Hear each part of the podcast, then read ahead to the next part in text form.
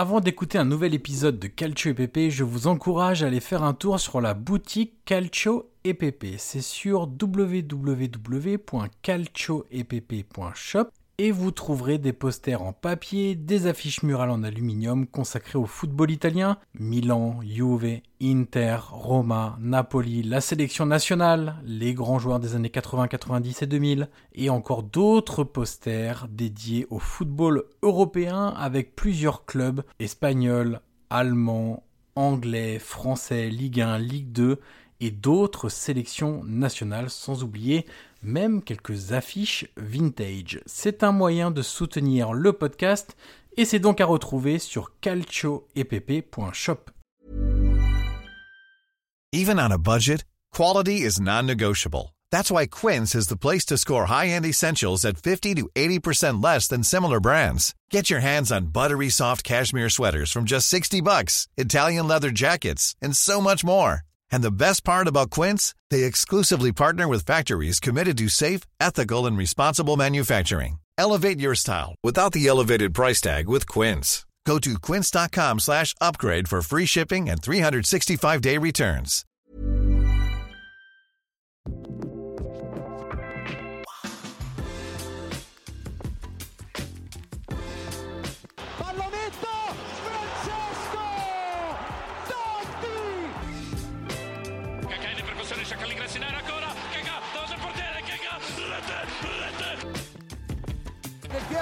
Sinistro! Alex!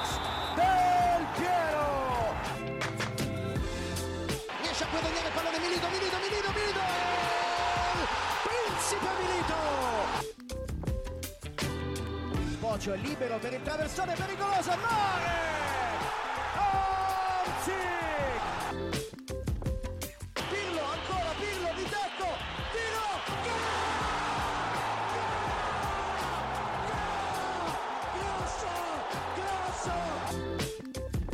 Bonjour à toutes et à tous et bienvenue sur un nouvel épisode du podcast Calcio EPP, le podcast 100% foot italien. Je suis évidemment toujours en compagnie de Guillaume Maillard Pacini. Salut Guillaume.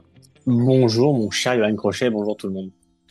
Guillaume, aujourd'hui, on va évoquer après cette, euh, ce week-end de Serie A où on a eu sur certains matchs beaucoup de spectacles, Oui. sur d'autres beaucoup moins. Clairement, les, les deux matchs du samedi 15h, c'était euh, une boîte de Prozac et, et voilà. Mais on a eu par contre d'autres très bons matchs et euh, la victoire de l'Inter contre la Juve nous a donné l'envie de refaire un petit point sur, euh, sur cette saison de, de l'Inter qui est clairement euh, qui est, Exceptionnel. euh, exceptionnel, ouais, c'est vraiment vraiment assez dingue. Mais avant de d'évoquer tout cela, mon cher Guillaume, on va euh, proposer aux auditeurs et auditrices d'aller très vite sur la boutique Calcio EPP pour découvrir, pour ceux qui ne l'ont pas encore fait, les Qu'est-ce qu'on va y découvrir, Johan Eh ben, les posters et les affiches sur le football Ah. italien, donc l'Inter, la Juve, le Milan, le Napoli, Roma. la Roma, euh, La sélection. voilà, Ouais. les années 80, 90, 2000, on a du vintage, on a aussi les clubs européens, on a beaucoup, beaucoup, beaucoup de choses. Et pour nos auditeurs et auditrices, pendant 72 heures, vous avez droit à une réduction de 10% avec le code podcast P-O-D-C-A-S-T à rentrer au moment du paiement. Donc voilà, on s'est dit, on va récompenser aussi nos auditeurs et auditrices euh, de leur fidélité, évidemment, Bien parce sûr, que se- semaine après semaine, ils nous écoutent, euh, ils nous envoient des petits messages, c'est très, très agréable. Et donc, le code de 10% de réduction sur la, la valeur totale de votre panier. Guillaume, l'Inter. Alors, je vais commencer par une série de Ouais. chiffres, parce que clairement, on parlait de saison exceptionnelle. Premier de Serie A, 4 points d'avance sur la Juve et un match en moins.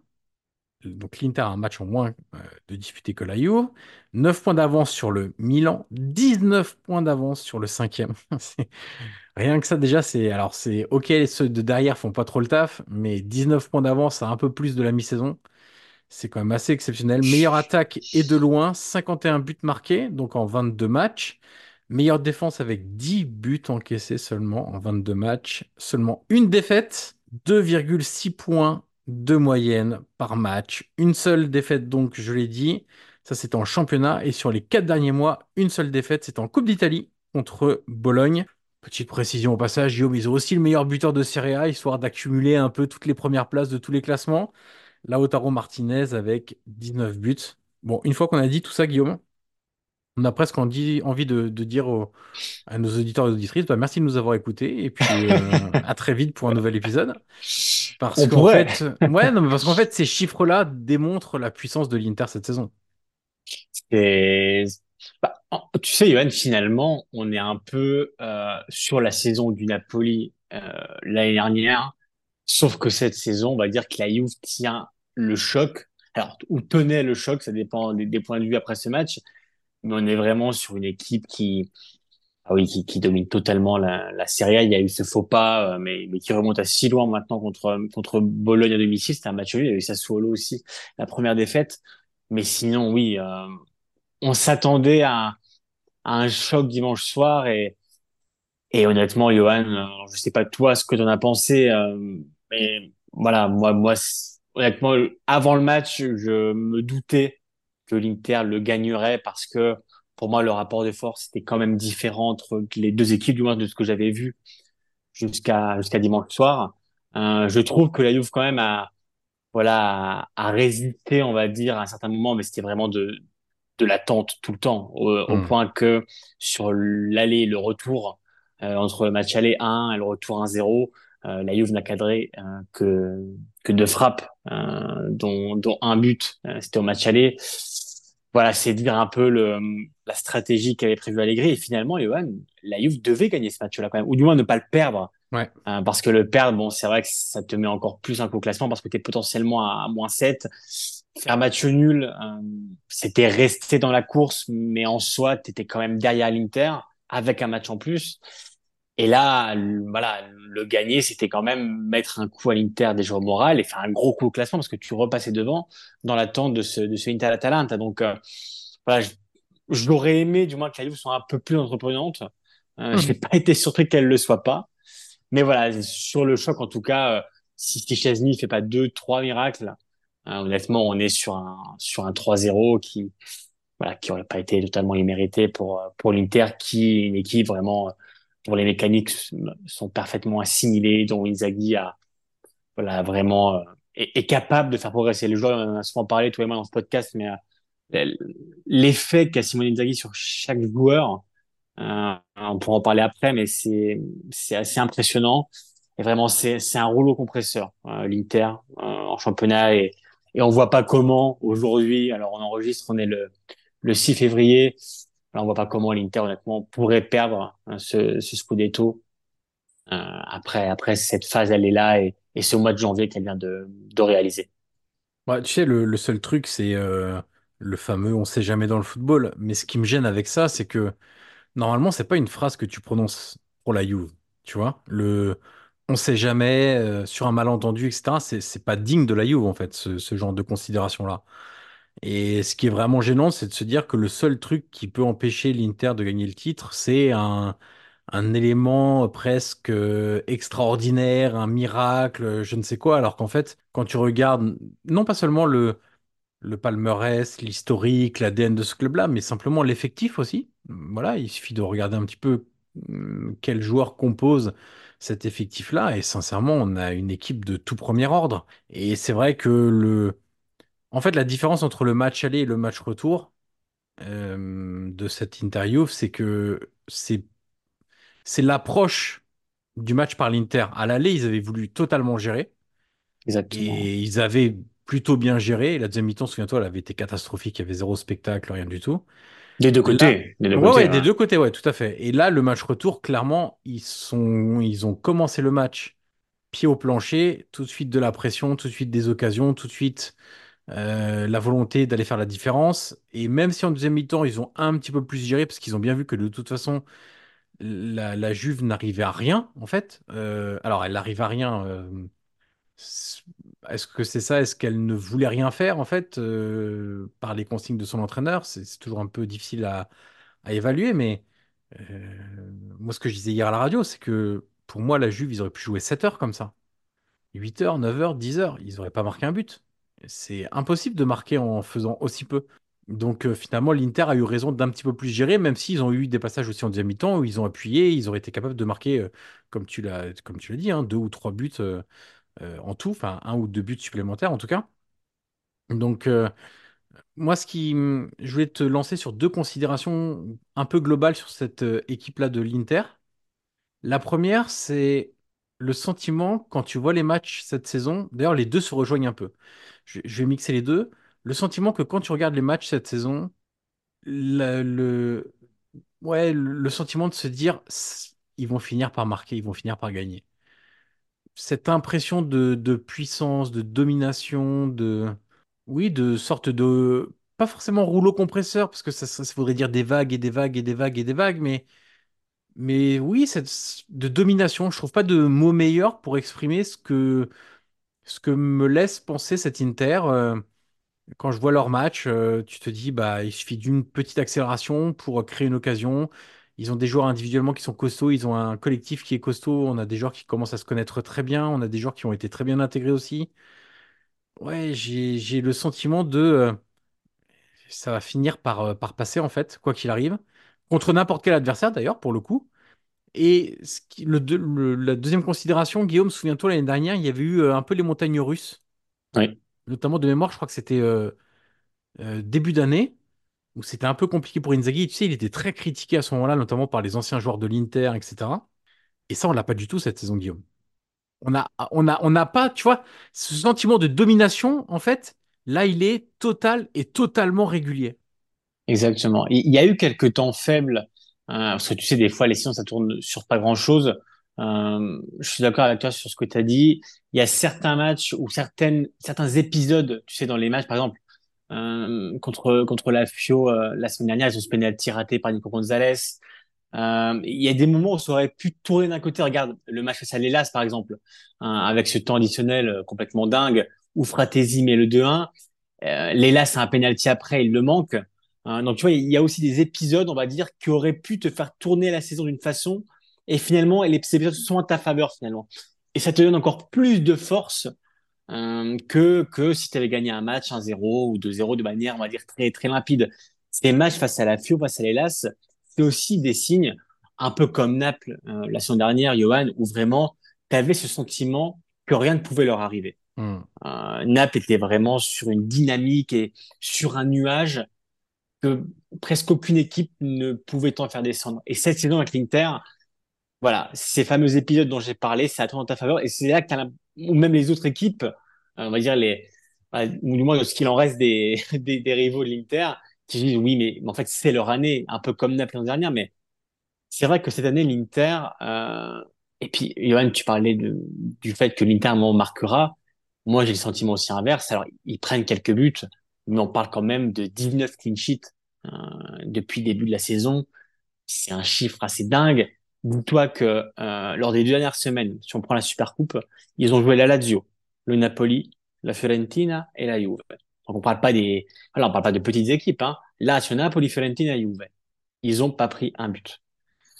Donc voilà, c'est dû aux individualités, forcément, mais euh, mais aussi pour moi c'est vraiment toute la phase défensive et c'est vraiment toute l'équipe pour moi qui qui est le fruit de de cette saison-là. Alors évidemment que on peut ressortir les voilà l'intégration de Marcus Thuram, la saison exceptionnelle de de Lautaro, euh, de Benjamin Pavard, on peut en parler qui est voilà qui est arrivé euh, de rien contre 30 millions d'euros à l'époque. euh, on était un peu interloqué et finalement qui fait une saison exceptionnelle.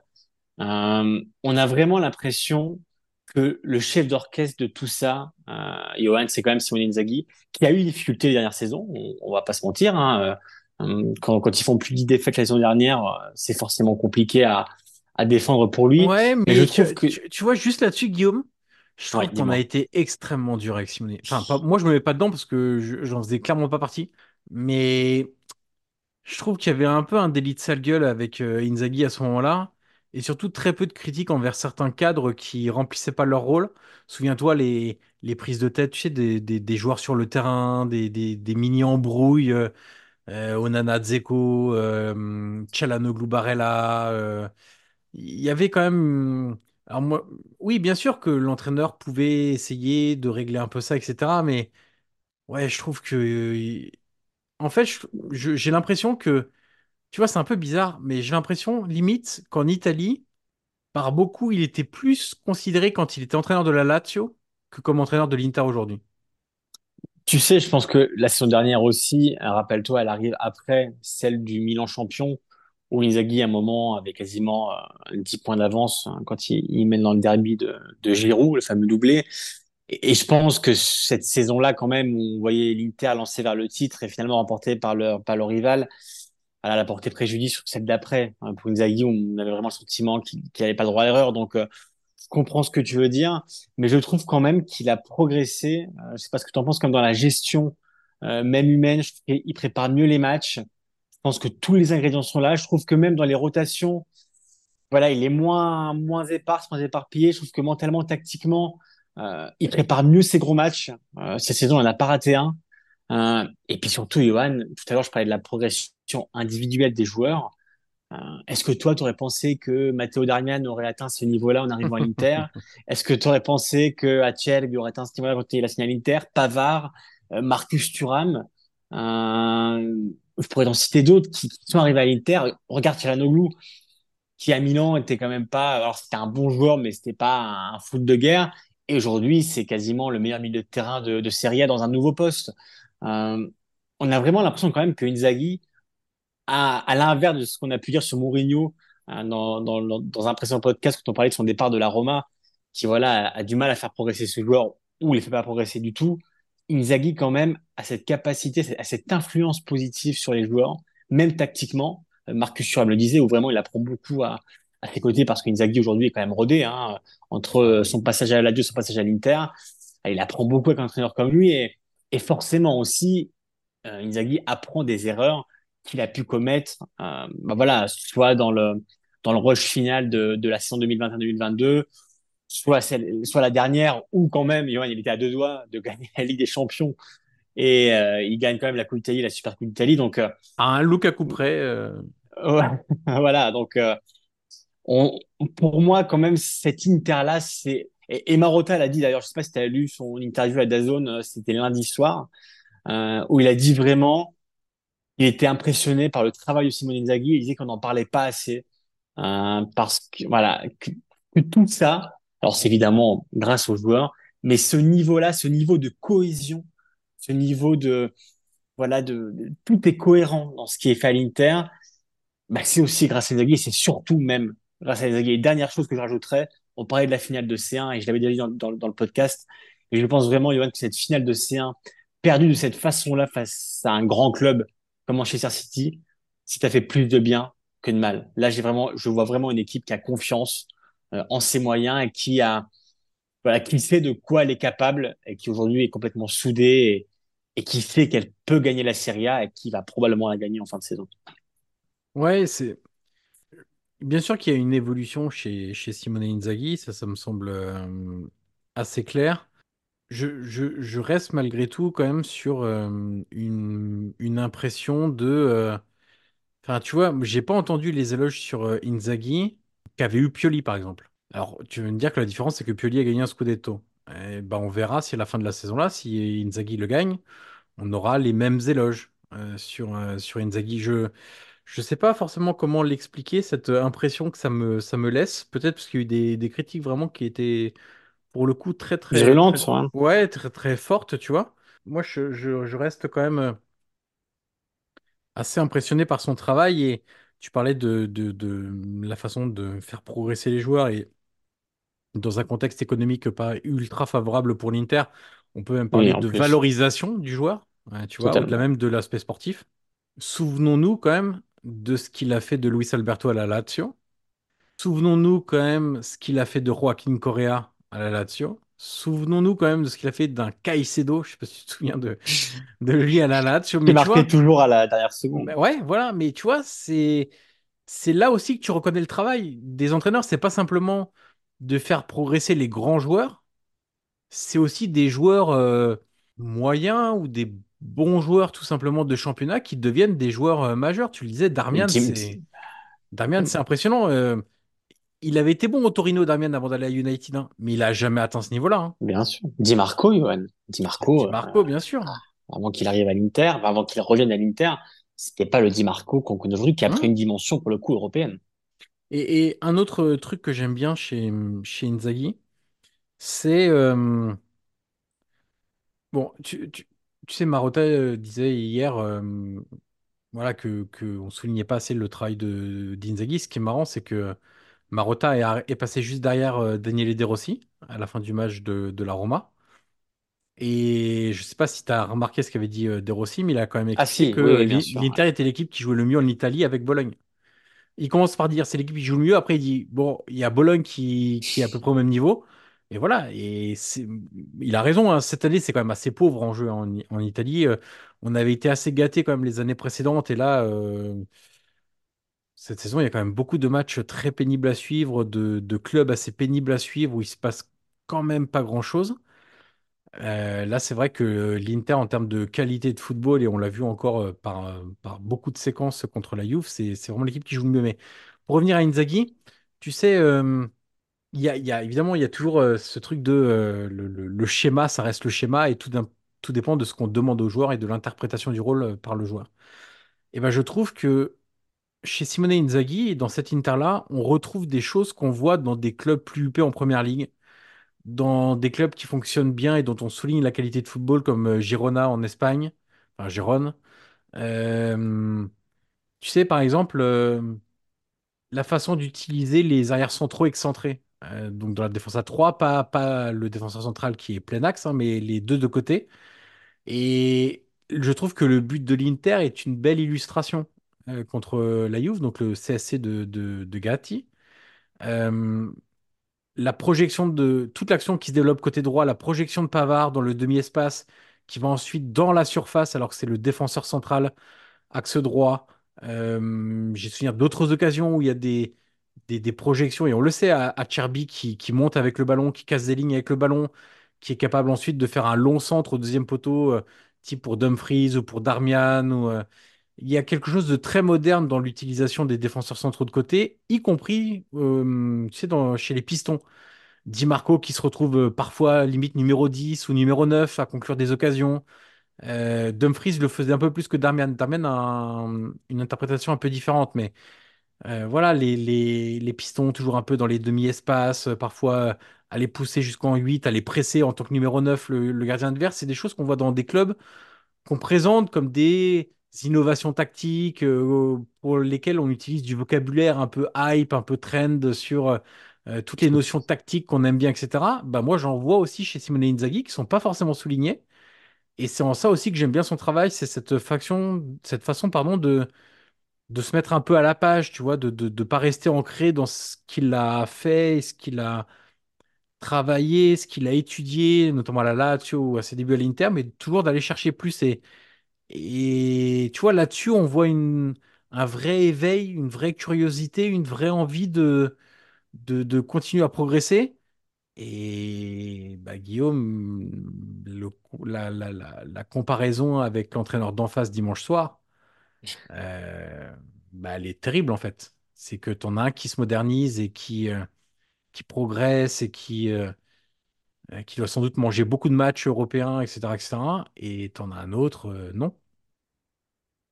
Comment s'appelle l'autre? Un certain Ma- Massimiliano Allegri? Oui, oui, mais on pourrait le faire avec d'autres entraîneurs. J'ai pas envie forcément de, Oui, oui. de taper sur Allegri, mais c'était valable pour Mourinho, c'est valable pour Sarri, par exemple, c'est valable pour, pour pas mal d'autres entraîneurs. Mais voilà, cette, cette modernité de d'Inzaghi me plaît et j'ai envie de te demander, mon cher Guillaume, Dis-moi. euh, ça peut être quoi l'étape supérieure pour Simone Inzaghi, selon toi? À l'Inter, Non, de manière ou- générale. de manière générale? Ah, écoute, pour l'instant, euh, déjà, gagner le Scudetto pour lui, Ouais. c'est déjà une étape exceptionnelle, hein, parce qu'il passerait ce fameux cap qu'il est souvent reproché. Euh, tu disais tout à l'heure dans les critiques, ouais, où beaucoup lui disent oui, il a gagné les Coupes d'Italie, oui, il a gagné les Supercoupes. Il faut rappeler que à la Lazio, Giovanni, il gagnait déjà les Coupes d'Italie et des Ouais, Supercoupes. exactement. Donc, euh, euh, ce qui n'était pas le plus simple.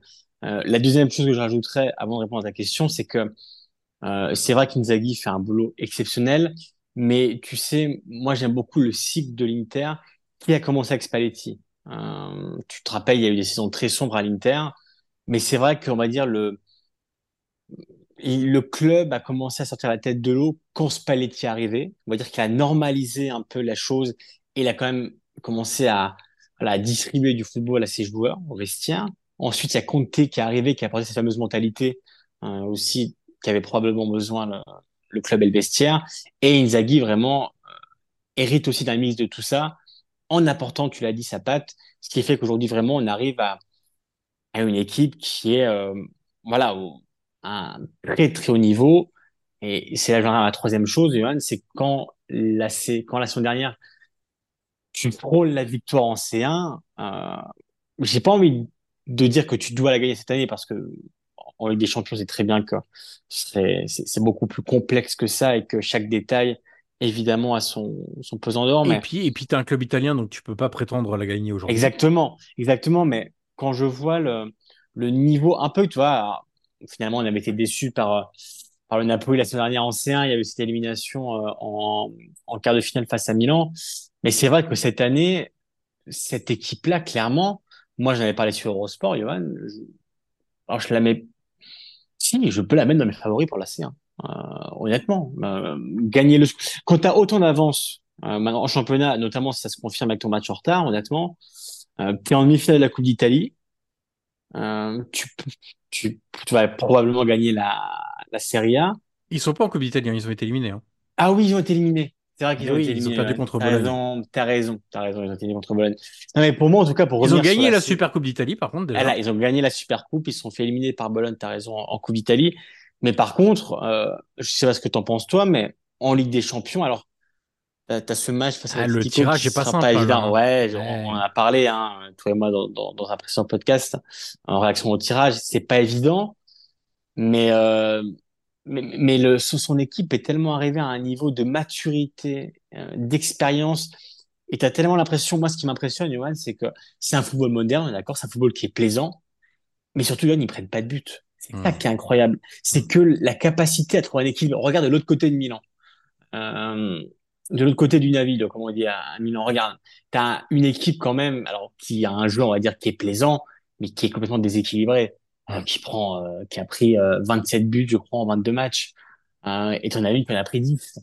Et, et c'est ça qui est dingue avec Simone Inzaghi, c'est qu'il arrive vraiment à, à trouver cet équilibre entre bien faire jouer son équipe et à bien la faire défendre. Et en Italie, tu le sais, tu gagnes avec quasiment toujours la meilleure défense. Donc la prochaine étape, Johan, pour moi, euh, bah serait pourquoi pas de, s'inscrire dans la durée quand même avec l'Inter. Ça fait comme trois saisons maintenant qu'il est là. Et pourquoi pas surtout maintenant euh, bah, viser le au-delà du titre, viser pourquoi pas la victoire I'm Sandra, and I'm just the professional your small business was looking for. But you didn't hire me because you didn't use LinkedIn jobs. LinkedIn has professionals you can't find anywhere else, including those who aren't actively looking for a new job but might be open to the perfect role, like me. In a given month, over 70% of LinkedIn users don't visit other leading job sites. So if you're not looking on LinkedIn, you'll miss out on great candidates like Sandra. Start hiring professionals like a professional. Post your free job on linkedin.com/people today. Un- Ouais, c'est vrai qu'ils ont un calendrier qui est un peu, hum, un peu compliqué. là. Enfin, un tirage plus qu'un calendrier. Euh, le match contre l'Atlético, tu sais jamais trop à quoi t'attendre avec l'Atlético. Enfin, C'est ça qui est compliqué. hein. si tu sais à quoi t'attendre en termes de jeu, mais disons qu'il y a des fois où ils le font tellement bien que c'est dur de leur mettre un but, et des fois où finalement, c'est pareil, tu prends les individualités de l'Atlético en défense, c'est pas non plus que des cadors. Il y a des bons joueurs, hein, mais il n'y a pas que des cadors non plus. Un peu comme à l'Inter d'ailleurs. Euh, donc euh, tu te dis, euh, ça peut aussi marquer des buts et, dès que tu fends un peu l'armure de, l'Atlético, ça peut vite devenir un peu compliqué pour eux. Mais, mais oui, hum, effectivement, là c'était important de, de- prendre cette victoire contre la Juve parce que tu te offres au moins un petit matelas. Tu peux en avoir même deux si tu gagnes ton match en retard. Tout en sachant que il n'y a plus de confrontation directe contre la Juve, et donc ça, c'est un vrai avantage aussi maintenant. C'est-à-dire qu'il n'y a pas le euh, ouais, mais en un seul week-end, euh, tu peux faire euh, de plus 3 à 0. Là, tu l'auras pas, en tout cas pas dans une confrontation directe. Donc ça, c'est bien. Et je voulais qu'on, dans les derniers points, Guillaume a évoqué très rapidement. Je pense qu'il faudra qu'on fasse un, un de ces quatre, un focus sur Tchelanoglu. On va, on va pas le faire aujourd'hui. Mais on, Mais on on en fera un, on en fera un, ouais, ouais. Les recrues, Guillaume, de, de cet été. Euh, surtout trois, parce qu'après, il y en a d'autres qui hum, ont un temps de jeu un peu réduit, comme Fratesi, Bisek, etc., Arnautovic, euh, euh, Alexis Sanchez. Ils ont un, Moins de temps de jeu. D'ailleurs, je suis un peu déçu pour, pour Fratesi, mais, mais bon, l'équipe marche comme ça. Mais Pavard, Zomer et Thuram, trois joueurs qui viennent de Bundesliga et trois joueurs qui. Euh, bah, tu vois, par exemple, bon, Pavard, on en a un petit peu parlé. Euh, Thuram, on en a beaucoup parlé. Prenons Zomer. Je trouve que c'est un cas intéressant. Oui. Euh, parce que bah, quand Tonana est parti, évidemment, il y avait un peu une déprime chez les supporters de l'Inter, et ça peut se comprendre, parce qu'il avait été fondamental, hein, Onana, notamment en Ligue des Champions. Souviens-toi le match à Porto, où sans des miracles euh, en fin de match, euh, tu sais pas si tu as le même parcours européen. Et donc, il y avait cette incertitude de qui va arriver. Et puis, quand il y avait eu Sommer, tout le monde était un peu resté, tu sais, sur les mois un peu difficiles de Sommer au Bayern, quand il est arrivé, parce que Neuer, euh, en faisant du ski, euh, s'était euh, cassé la jambe. Euh, et en fait, il répond euh, totalement aux attentes. Alors, il n'a pas le jeu au pied, pied droit, pied gauche de, Nana, c'est clair, mais de toute façon, il y a assez peu de gardiens en Europe qui l'ont. Par contre, sur sa ligne, Guillaume, on a affaire à l'un des meilleurs portiers encore aujourd'hui en Europe. Évidemment, évidemment, et tu as bien fait de rappeler que Onana aujourd'hui, bon, on voit bien le niveau qui- qu'il a atteint à Manchester, ou du moins qui, où, il a régressé, mais c'est vrai que Zomer, honnêtement, personne n'aurait imaginé qu'il ait ce niveau-là, ce niveau-là, pardon. Alors, il y a forcément le, l'équilibre de, de, de l'équipe et, et cette capacité à défendre, euh, qui te donne confiance en tant que gardien, forcément, parce Mm. que lui est, se sait protéger et sait que, euh, forcément, quand tu prends 10 buts dans la saison, bah, voilà, tu es quand même sur un niveau de, confiance qui est assez élevé. Mais il est parvenu vraiment à, s'intégrer dans le monde Inter. C'est ça, Johan, qui est aussi impressionnant avec les recrues. Alors, à part celles que tu as, que tu citées, hein, que ce soit Sanchez, Arnautovic ou, ou Bissek, qu'on voit un peu moins, qui sont peut-être plus en difficulté, même si Bissek, honnêtement, honnêtement, re- revenait plutôt pas mal. Euh, Zomer, il a été parfaitement intégré dans ce monde-là, dans le vestiaire. Euh, et et c'est vrai que c'est l'une quand même des surprises de la saison parce que personne en Italie n'aurait imaginé que il aurait pu atteindre ce niveau-là. Euh, et en plus, Johan, au niveau comptable, quand même, t'as vendu Onana pour plus de 60 millions d'euros, faut le rappeler. Ouais. Et, et Sommer, tu l'as pris. Alors, je dirais pas pour des, pour des mètres de pain parce que c'est pas le cas, mais 6 millions, non, c'est ça? 6 millions, exactement ce que j'allais dire. C'était, euh, c'était entre 5 et 7 millions. Donc, euh, il me semblait que c'était aux alentours de, de 6 millions. Mais en plus, tu as fait une affaire financière. Euh, on sait que l'Inter est dans, une situation qui reste quand même assez précaire. Et, c'est ce que disait Marotta. Il faut toujours. Il disait, euh, Marotta, quelque chose d'intéressant dans cette interview. Il disait que c'était euh, intéressant et même stimulant, tu sais, de, de chercher l'opportunité quand tu te sais dans une situation complexe. Euh, alors que quand tu as des finances, on va dire quasiment illimitées, c'est plus simple euh, d'aller Bah, chercher. tu prends la liste des meilleurs joueurs et tu exa- tu exactement, Ouais. et, tu, et tu dépenses 80 millions, 90 millions. Euh, il suffit d'aller à Paris où, euh, quand je pense à Ekitike, Gonzalo Ramos, euh, et tu vois, et les autres qui sont achetés pour des, des 80, des 40 millions d'euros. Et c'est vrai que l'Inter, à chaque fois, c'est euh, voilà, c'est réfléchi, c'est regardé. On sait que Zielinski, par exemple, euh, va arriver en l'été prochain parce qu'il en fin de contrat. Donc, euh, il y a aussi, voilà, Zomer rentre aussi dans cette, euh, dans cette politique-là de, de mercato qui fait, et qui, pour le coup, aujourd'hui est, est payante. Donc, euh, Tiens, Guillaume, je te coupe un ouais, instant, Guillaume, tu m'as fait dis-moi. penser à quelque chose. Tu as parlé Ouais. de Zielinski. Oui. Euh, qui sort du milieu de terrain, là? Écoute, entre Barella, Çalhanoğlu, Fratesi, Mkhitaryan, ça va être Zili- compliqué. Zielinski, Aslani. Honnêtement, de toute façon, je pense que pour l'instant, le milieu restera Çalhanoğlu, Barella, Mkhitaryan. Je... Je pense pas qu'il peut y avoir une, euh, un départ, parce qu'on sait que pour Ah, s'autofinancer, tu, euh, tu penses que... bah, Ah, en fait, euh, tu vois, pour s'autofinancer, il faut aussi que, tu vois, l'année dernière, ça a été Onana. L'année d'avant, c'était Lukaku, je crois, de mémoire. Bah, quand il est parti euh, Il part en l'é- 2000, euh, 2021, je ouais. crois. Ouais, il me semble qu'il part en 2021, Lukaku. Non, deux- euh, ouais, si, c'est ça, 2021. Donc, euh, je réfléchis en même temps. 2021, 2023, il y a eu Onana. En 2022, je l'ai plus de tête. Est-ce qu'il y a eu un autre euh, Bah, de toute façon, on sait que, que je vais, l'Inter... je- Meuble, mon Ouais. cher Guillaume, je vérifie.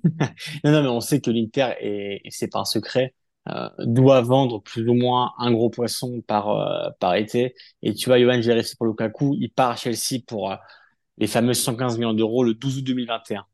Euh, donc c'était c'était le gros départ. Euh, à l'époque, il y avait aussi euh, Hakimi, en même temps, ouais, c'est ça. qui, est- qui était qui était parti au PSG pour euh, une quarantaine de millions, je crois. vraiment un peu plus. 60, 60. Oh, 60 millions, exactement, 60 millions. Ce qui fait que l'année d'après, tu n'avais pas eu de gros transferts sortants. Tu avais eu Casadei qui avait euh, financé une bonne partie en étant euh, vendu pour 15 millions d'euros. Et, et c'est aussi là que bah, on voit bien que Marotta est fort, que Ausilio aussi est fort. Euh, Marotta l'a beaucoup cité dans son interview, il disait mais euh, c'est un super directeur sportif et il faut pas l'oublier. Mais c'est vrai que Zielinski, Johan, euh, Bah, moi, tu vois, Bon. vraiment, hein, je me demande s'il n'y a pas une sortie à... alors Parce de- que pour de- moi, de- ça fait aucun sens, Guillaume, d'avoir euh, d'avoir euh, dans ce cas-là, ce serait un, quoi. ce serait un joueur bankable, on va dire comme Barella ou comme Çalhanoğlu, euh, Bah, en fait, mal à- si... ouais, bah, et puis, il y a un truc, c'est que Zielinski, il joue pas devant la défense.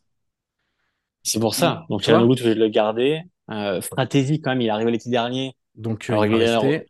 Il est dans la rotation, il va rester. Barella, honnêtement, j'ai du mal à, à le voir partir. hein. Bah, moi, je sais pas, l'imagine. je sais pas pourquoi, mais je misais sur lui, moi. Mais Aïe, aïe.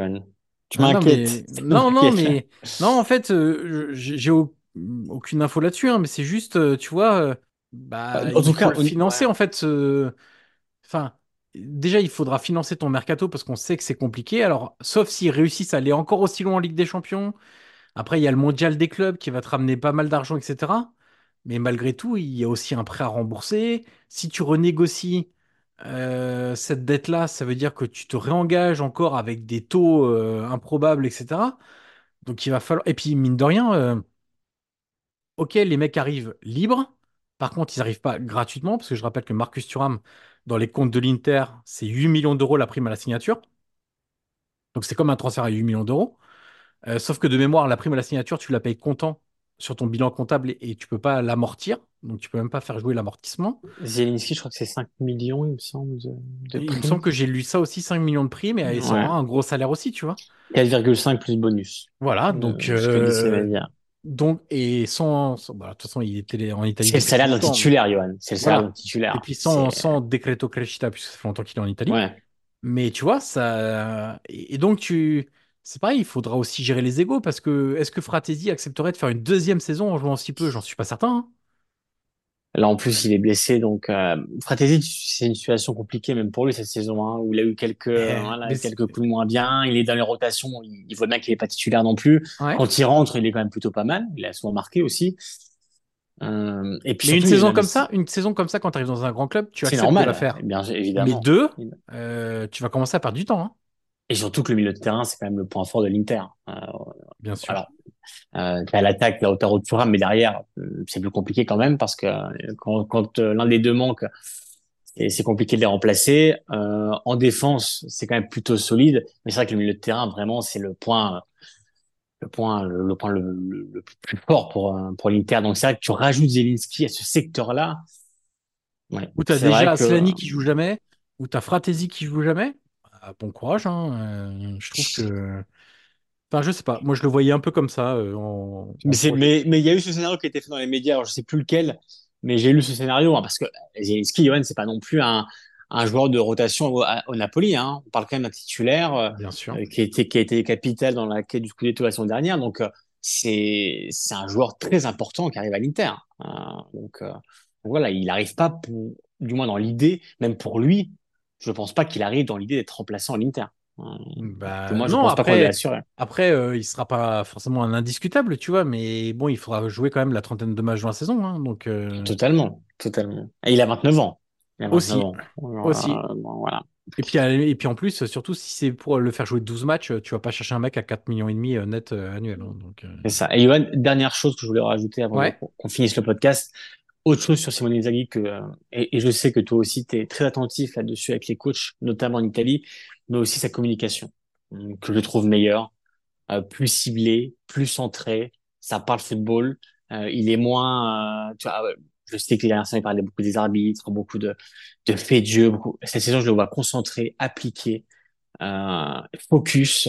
Et, et ça se ressent aussi pour moi sur sa préparation des matchs, tactiquement, mentalement, sur ses joueurs, sur son vestiaire. Et, tout à l'heure, tu parlais bah, du moment qui était plus compliqué la semaine dernière pour lui. Ce qu'on peut dire, Johan, c'est que le vestiaire, de ce qu'on a vu, c'est c'est un vestiaire qui a toujours été avec son entraîneur. Et, et Marotta l'a rappelé, il y a une symbiose entre les parties hein, qui fait que Inzaghi est quasiment un coéquipier pour ses joueurs. c'est dire le, la proximité. Alors, tu gardes le rapport coach-joueur parce que tu es obligé de le, de le faire. Bien mais. Inzaghi est- est- a réussi quand même à instaurer cette relation très forte, très fusionnelle avec ses joueurs, malgré des saisons qui ont été parfois plus complexes. Et, et même dans les saisons plus compliquées, il a toujours, Johan, quand même gagné quelques coupes. C'est vrai. C'est un peu l'assurance de même dans une saison compliquée d'avoir oui. euh, malgré tout La, un cou- trophée. la hein. coupe, la super coupe, il, il gagne toujours Ouais. quelque chose. Euh, depuis qu'il arrive à l'Inter, il a toujours gagné au moins une coupe par saison. Euh, donc, euh, donc voilà. Donc quand tu es dirigeant, c'est assez confortable aussi d'avoir un entraîneur comme ça, c'est clair. Euh, voilà pour ce podcast spécial Inter, mon cher Guillaume. On rappelle 10% de réduction sur le shop Calcio EPP. C'est calcioepp.shop. Euh, moins 10%. Le code, c'est podcast. Voilà, c'est quand même assez simple. Simple. Ouais. Pour s'en souvenir, euh, pendant 72 heures, hein, donc jusqu'à vendredi soir, sur tous les posters et Tous. Ouais. les affiches murales également en aluminium. Et en plus, Johan, c'est bientôt la Saint-Valentin. Ça Ouais, peut aussi. servir comme cadeau. C'est vrai. Ça peut être sympa vrai. comme cadeau. Si ah bah, votre à euh, compagne ou, compagnon adore la Serie A, adore un club italien ou adore la sélection italienne, à quelques mois de l'Euro, ça peut être un super cadeau pour la Saint-Valentin. Exactement.